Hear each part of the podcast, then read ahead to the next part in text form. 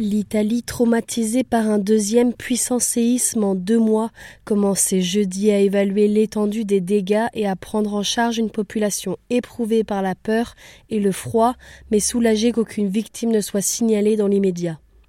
Dans la nuit et sous la pluie, la protection civile a mis à l'abri des centaines de personnes chassées de chez elles par les deux fortes secousses de 5,5 puis 6,1, même si beaucoup d'autres ont préféré rester dans leur voiture, paniquées par les répliques qui se sont succédées, montant jusqu'à 4,6. Le séisme a été très fort, apocalyptique, les gens hurlaient dans les rues, il n'y avait pas de lumière, notre village est fini. Se désole Marco Rinaldi, maire d'Ucita, petit village des Marches situé à proximité de l'épicentre. Perché à 600 mètres d'altitude, Ucita est l'une des localités où le séisme a été le plus fortement ressenti, même si les deux principales secousses ont fait trembler tout le centre de l'Italie jusqu'à la capitale où de nombreuses personnes sont sorties en courant dans la rue. Les dégâts sont importants, mais pour l'instant aucune opération de recherche et de secours n'est engagée sur les écroulements, a précisé jeudi à l'aube la protection civile dans un communiqué. Vu la force des secousses, le bilan est, en l'absence de morts et de blessés graves et en espérant que cela soit confirmé,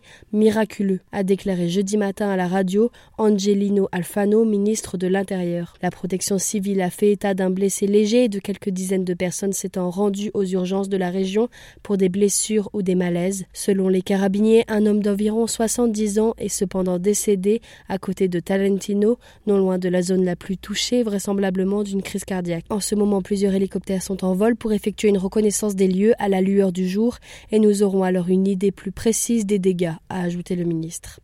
Il a précisé que près d'un millier de pompiers avaient été déployés ainsi que 450 engins de secours, dont quatre hélicoptères.